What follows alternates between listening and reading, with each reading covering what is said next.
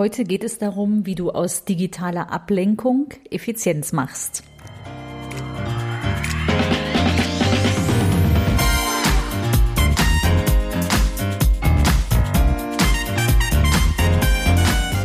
Herzlich willkommen im Podcast Chancen denken, wie wir die Zukunft leben wollen. Das ist Episode 33, wie du aus digitaler Ablenkung Effizienz machst.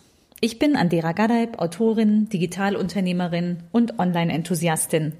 Meine Passion ist es, die Zukunft zu gestalten, digital und analog, immer für den Menschen. Wenn du auch Spaß daran hast und wissen willst, wie du das anpacken kannst, dann hör hier rein. Danke, dass du dir die Zeit nimmst. Los geht's. Ich habe letzte Woche über Zeitsouveränität gesprochen und warum es das höchste Gut ist, wenn wir selbst Herr unserer Zeit sind. Und im Nachgang und bei der Überlegung, was ich daran anschließen lasse, hatte ich eigentlich ganz andere Themen im Kopf und dann dachte ich so, nee, du musst das nochmal vertiefen.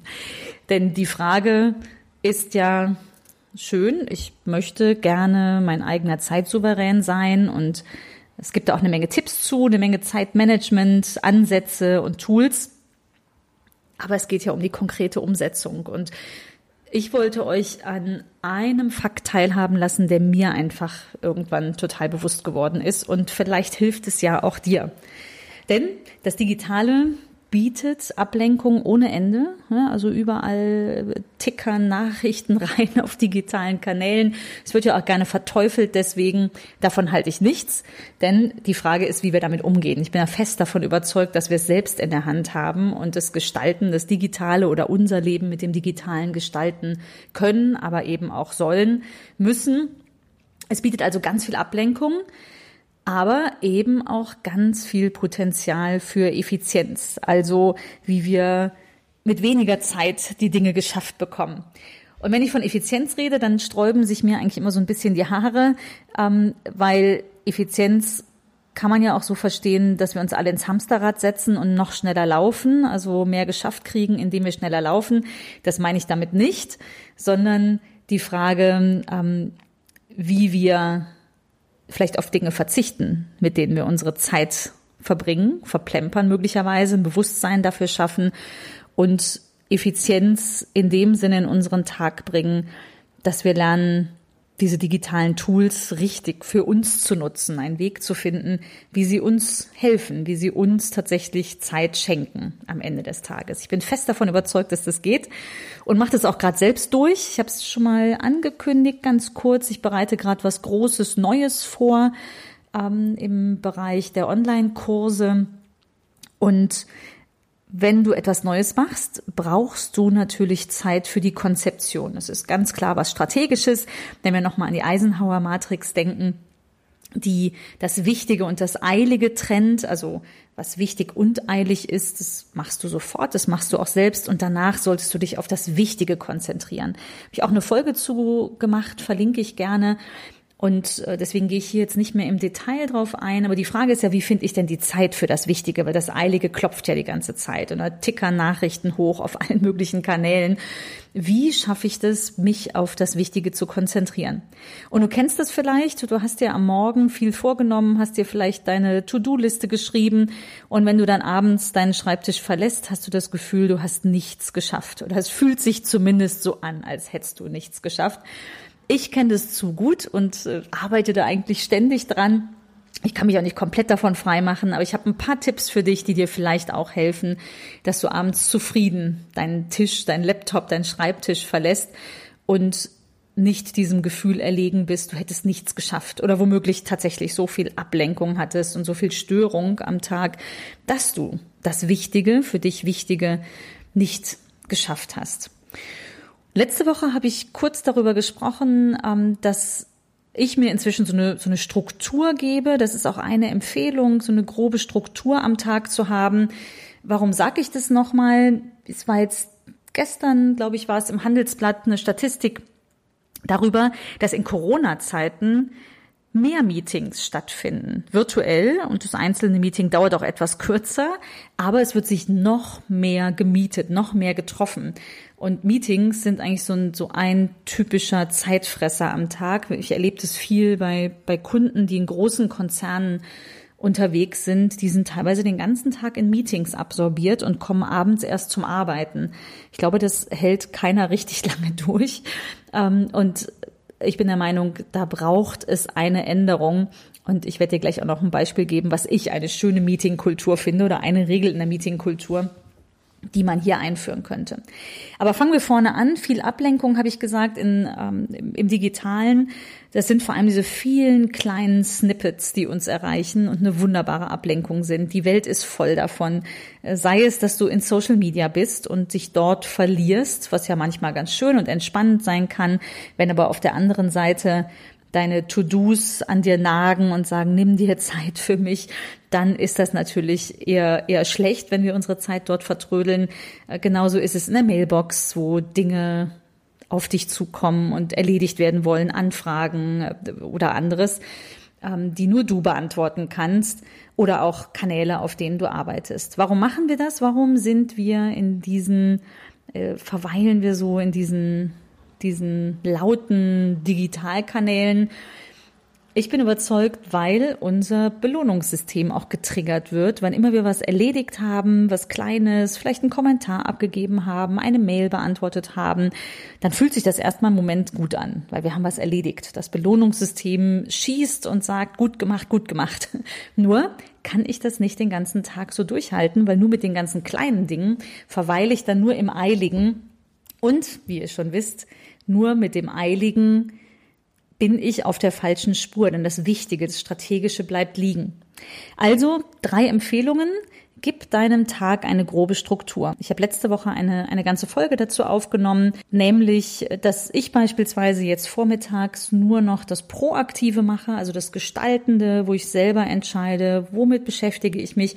Ich mache keine Mailbox auf, äh, vermeide Social Media, und erst mittags mache ich all die Kanäle auf, wo Dinge äh, auf mich, auf mich warten oder darauf warten, von mir beantwortet zu werden. Das funktioniert bei mir sehr gut. Du, vielleicht ist das auch für dich eine Struktur. Probier es mal aus. Ich glaube, nichts geht über probieren, ob es äh, ob's das Richtige ist. Vielleicht ist für dich auch eine andere Struktur besser oder ein Pomodoro-Timer, wo du deine Zeitslots einteilst. Probier es aus, aber gib deinem Tag eine grobe Struktur, damit du zu dem Wichtigen kommst. Dann ist meine Empfehlung, prüfe immer wieder, was tut dir gut. Ich habe vor einigen Monaten so richtig gespürt, wahrgenommen, dass mir das viele Social Media nicht gut tut. Man, ich bin da drin versunken und äh, irgendwann habe ich gar nicht mehr so richtig wahrgenommen, dass ich eigentlich schlechte Laune bekommen habe davon, dass ich so so fremdgetrieben von den verschiedenen Stories, äh, die da so auf einen reinprasseln. Und ich habe zwei Dinge gemacht. Zum einen habe ich angefangen zu posten, ohne zu lesen. Auch das geht. Also einfach mal, wenn du das Gefühl hast, du hast was Interessantes, teile es gerne mit der Welt, schau vielleicht auch ein paar Tage später wieder rein, aber verlier dich nicht in den Medien, in dem Medium. Und ich habe unglaublich viel abbestellt. Und das mache ich bis heute. Also sowohl E-Mail, Newsletter, wo ich mich frage, warum ich mich da mal irgendwann eingetragen habe. Vielleicht haben die auch einfach ihre Inhalte geändert mit der Zeit. Oder ich habe mich geändert, dass mich das nicht mehr interessiert. Ich klicke heute noch äh, nah täglich eigentlich auf das Abbestellen ganz unten in, in den diversen Mails, die ich bekomme. Und das gleiche tue ich in Social Media, wenn die Inhalte einfach nicht relevant sind. Man kann ja wunderbar seinen Stream auf sich und seine vielleicht auch geänderten Interessen anpassen. Und das genieße ich total. Also, dass man nicht passiv nur konsumiert, sondern auch aktiv gestaltet. Und dann kann es auch wieder ein Genuss sein, wenn, wenn ich auch immer wieder noch im Blick habe, tut's mir gut. Also bin ich da jetzt nicht in so einem Sog, wo ich dann passiv irgendwie reingezogen werde. Horch einfach mal in dich rein, weil natürlich tut's gut, auch Freunde zu treffen, im Austausch zu sein gerade auch professionell halte ich es für unabdingbar. Also es wäre keine Lösung zu sagen, ich mache kein Social Media, das ist alles negativ. Das ist es natürlich nicht. Aber es ist dein Umgang damit. Auch, dass, dass du deinen Tag und deinen Umgang mit Social Media aktiv gestaltest. Darauf kommt es an. Und der dritte Punkt, prüfe immer wieder bei allem, was du tust, wie ist eigentlich der Return on Time invested? Also wie, was kriegst du zurück für die Zeit, die du investierst? Und nochmal zurückkommend auf das Thema, die Meetings sind hochgegangen, mehr digitale Meetings in, in der realen Welt. vor Corona und äh, vielleicht auch irgendwann wieder nach Corona ist der Tag auch schon sehr durch Meetings gefüllt gewesen. Oftmals, wir haben bei uns in der Firma beispielsweise nahezu alle Meetings abgeschafft, weil wir festgestellt haben, wir brauchen die nicht. Es ist viel besser, zu zweit in Austausch zu gehen. Und es sind ganz, ganz wenige. Ich glaube, zwei Meetings in der Woche sind übrig geblieben von viel mehr. Und es funktioniert wunderbar, weil wir alle den Kopf frei haben und die Zeit für die Dinge nutzen können, die auf dem Tisch liegen und bearbeitet werden wollen. Und ich habe dann äh, eingeführt, dass ich gesagt habe, äh, dass das Prinzip der zwei Füße, was ich kürzlich gelernt habe, wenn du das Gefühl hast, du kannst bei einem Meeting nichts mehr beitragen oder du störst einfach, dann geh. Und wenn das ein allgemeines Prinzip ist im Unternehmen, dann kann das super funktionieren. Ich mache das schon sehr lange, was ich auch eine Zeit lang ganz schön chefig fand. so, ja, als Chef kannst du natürlich entscheiden, wo du reingehst, wo du rausgehst.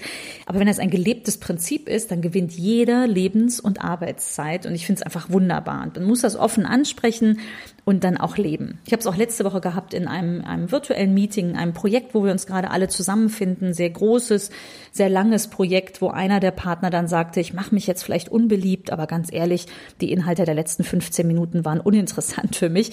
Und er hatte recht. Es ging um Marketing, um Kommunikation, wo wir im Lead sind mit einem anderen Partner und die anderen beiden die waren da aber gar nicht involviert. Und es, äh, wenn, wir haben uns dann vorgenommen, also Lösungsansatz, wir machen eine Agenda. Das, was alle interessiert, kommt an den Anfang und danach dürfen andere den Raum verlassen, den virtuellen im Moment, um sich wieder ihren Dingen zu widmen. Und er hat sich überhaupt nicht unbeliebt gemacht, sondern er hat geholfen, dass wir gemeinsam effizienter miteinander arbeiten. Das ist ein unglaublich großer Wert, ähm, wenn man das offen anspricht und dann gemeinsam lernt aus der Situation heraus und es verbessert, für alle verbessert. So viel für heute zum Nachdenken, zum Umsetzen. Ähm, Nochmal die drei Punkte kurz gefasst. Gib deinem Tag eine grobe Struktur, innerhalb derer du dich dann frei bewegen kannst. Zweitens, hör in dich rein, wie viel dir gut tut von Social Media und digitalen Kanälen. Ähm, die Buddhisten machen es so, dass immer wieder mal eine Glocke läutet, die klingelt und dann überlegst du, hältst kurz inne, bist achtsam, was du in dem Moment machst, überprüfst, ob das die richtige Richtung einnimmt oder ob du was ändern möchtest. Und das dritte, prüfe den Return on Time Invested für dich ganz persönlich und verbessere die Situation, die Prozesse, in denen du steckst, für dich und auch für alle anderen, die mit involviert sind. So viel für heute. Ich danke dir, dass du dir die Zeit genommen hast und freue mich, wenn du auch nächste Woche wieder dabei bist. Wenn hier eine Chance für dich darin liegt, wie du mit dem Digitalen umgehst, es aktiv gestaltest für dich und deinen Arbeitstag, dann leg doch einfach los. Mach einfach mal. Ich freue mich sehr, von dir zu hören, was du probiert hast und wie es gelungen ist. Schreib mir gerne eine Mail auf meiner Website. Und wenn du Lust hast, mehr davon zu hören und auch zu ähm, hören, mitzubekommen, wenn mein Kurs losläuft. Der erste wird kostenlos sein. Dann trag dich in meine Liste ein auf meiner Seite. Ich verlinke die hier in den Show Notes und freue mich, dich dann auch dort zu sehen und dir die aktuellsten News in die Mailbox schicken zu können. Erzähl gern Freunden davon, die im Tageshamsterrad gefangen sind und denen der Tipp vielleicht hilft. Leite gern die Folge weiter und vielleicht können wir so alle in effizientere, glücklichere Arbeitstage äh, uns hineinentwickeln. Vielen Dank und bis bald. Tschüss.